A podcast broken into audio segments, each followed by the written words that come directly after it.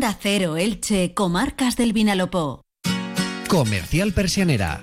Puertas, tableros, parquets, cocinas y bricolaje. Más de uno. Onda Cero Elche, Comarcas del Vinalopó. David Alberola. Muy buenos días, hasta las 8 y 20. Es tiempo para la información más cercana, la de Elche, Comarcas del Vinalopó. Comenzamos.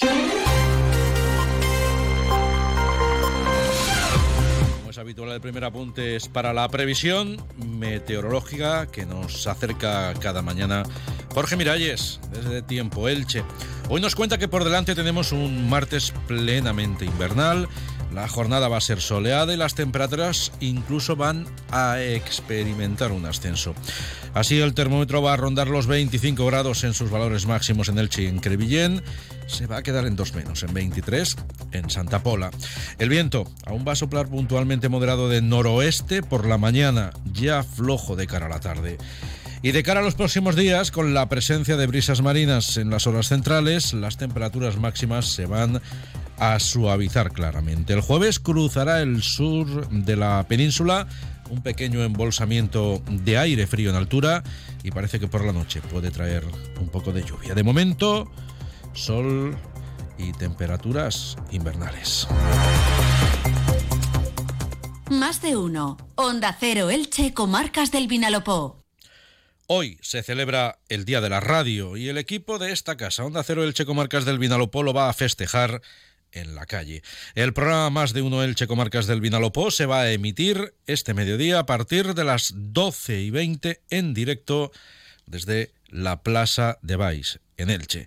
Desde el alcalde de la ciudad, Pablo Ruz, hasta la codirectora de la cátedra UMH en Ruanda, tendremos invitados y entrevistas para poner en valor el papel de la radio en la comunicación y la vida social de nuestros pueblos y ciudades. José Luis Más pondrá el humor, la cantante ilicitana Itana Boix, la música y todo el equipo del programa El Cariño de quienes cada día tenemos la suerte de encontrarnos con ustedes a través de las ondas radiofónicas. La radio está de fiesta en un día que comienza con una buena noticia para los regantes en medio del actual contexto reivindicativo y de movilizaciones en el que se encuentran. La Confederación Hidrográfica del Júcar ha autorizado el trasvase de hasta 15,6 hectómetros cúbicos de agua del Júcar al Vinalopó.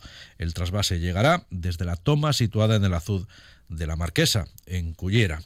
Una vez eh, que el agua se encuentre en los embalses reguladores del trasvase Júcar Vinalopó en la provincia, será la Junta Central de Usuarios del Vinalopó Alacantí, consorcio de la Marina Baja, la que se encargará de su distribución entre las comunidades de regantes. Eh, con agua del Júcar se riegan, entre otros, los cultivos del agua de mesa embolsada en la comarca del Medio Vinalopó o los de los comuneros de la Sociedad Agraria de Transformación eh, San Enrique de Elche. El agua del Júcar Vinalopó también llega a las explotaciones agrarias de la comarca del Alto Vinalopó. Los regantes que se nutren del Júcar Vinalopó han recibido con los brazos abiertos ese anuncio del trasvase para este año hidrológico. Sepan también que el Ayuntamiento de Elche ha impulsado la licitación, el concurso público de la redacción del proyecto de remodelación integral de la Plaza del Congreso Eucarístico y del entorno de la Basílica de Santa María. La intención del equipo de gobierno es que el proyecto esté ejecutado en un plazo máximo de algo más de dos años. Pablo Ruz es alcalde de Elche. ¿Qué pretendemos? Uno, eliminar las barreras arquitectónicas. Dos, cambio completo del pavimento para homogeneizarlo junto con la fachada barroca de la Basílica de Santa María. Tres, árboles. Árboles de hoja caduca, ya lo saben ustedes. Queremos que inunden esta plaza. Cuatro, iluminación acorde. Iluminación ornamental que en un futuro incluso sirva para soportes para la iluminación exterior de la basílica, que ya está bien. ¿Qué falta hace? Destacar también que el Salón de Plenos del Ayuntamiento de Elche fue el escenario ayer del acto de toma de posesión de cinco nuevos inspectores de la Policía Local y Licitana. Entre ellos está María José Aranda, que se ha convertido en la primera mujer en alcanzar ese escalafón intermedio de mando del organigrama del Cuerpo Local de Seguridad. Era una asignatura pendiente también eh, la incorporación a, esta escala, es decir, a esa escala de mandos de personal eh, mujeres que no soy la única, es decir, eh, he sido la primera en poder acceder, como sabéis, pero eh, afortunadamente los últimos procesos selectivos del último año bueno, pues han integrado también a tres mujeres más en la escala eh, anterior, es, es decir, en la categoría de oficial. Más asuntos. Se hizo pasar por un agente de la policía para, simulando que realizaba un cacheo, pues realizar tocamientos a dos mujeres a la entrada de un cuarto de baño en un local de ocio de Novelda. Ese es el motivo por el que la policía local de Novelda ha detenido a un hombre de 52 años que ya ha sido puesto a disposición judicial acusado entre otros delitos de uno de usurpación de funciones y de otro de agresión sexual. Los hechos se produjeron el miércoles de la pasada semana y fue la propietaria del establecimiento la que requirió la presencia de una dotación policial para intervenir en una fuerte discusión entre las mujeres y el ahora arrestado cuando las mujeres eh, le dijeron que se identificara. El hombre les mostró una anagrama de la Policía Nacional eh, en la pantalla de su teléfono móvil. ¿Se acaba tu contrato de mantenimiento del ascensor y quieres buscar un servicio mejor?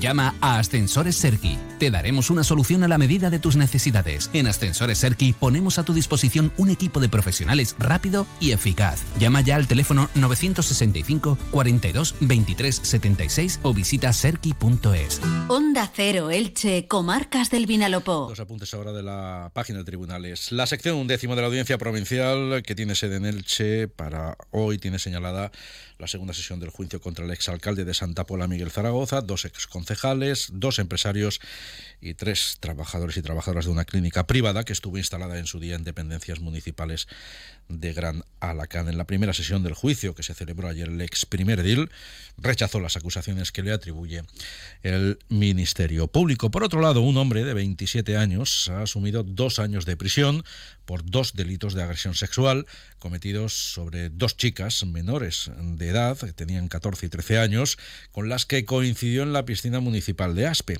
En el juicio que se celebró ayer en la audiencia provincial, el acusado reconoció que realizó tocamientos a las dos chicas y tras alcanzar un acuerdo de conformidad con la Fiscalía y las eh, partes acusadoras en eh, lo que a las dos mujeres se refiere, aceptó esos dos años de prisión. Además, eh, también se le ha impuesto la prohibición de aproximación a las dos víctimas a una distancia inferior a 300 metros durante cinco años. En Monovar, eh, con un presupuesto de cerca de 241.000 euros, se está ejecutando la sustitución integral de toda la cubierta de los dos depósitos de agua que hay en la localidad. Y antes de acercarnos a la información deportiva, con la que como siempre vamos a llegar a las ocho y media, destacar que el puente de Canalejas va a permanecer, eh, Canalejas en Elche, va a permanecer cortado al tráfico esta mañana entre las nueve en principio y la una del mediodía con motivo de la colocación de las biondas de ese puente. Los vehículos que transiten, que transiten hacia el centro de la ciudad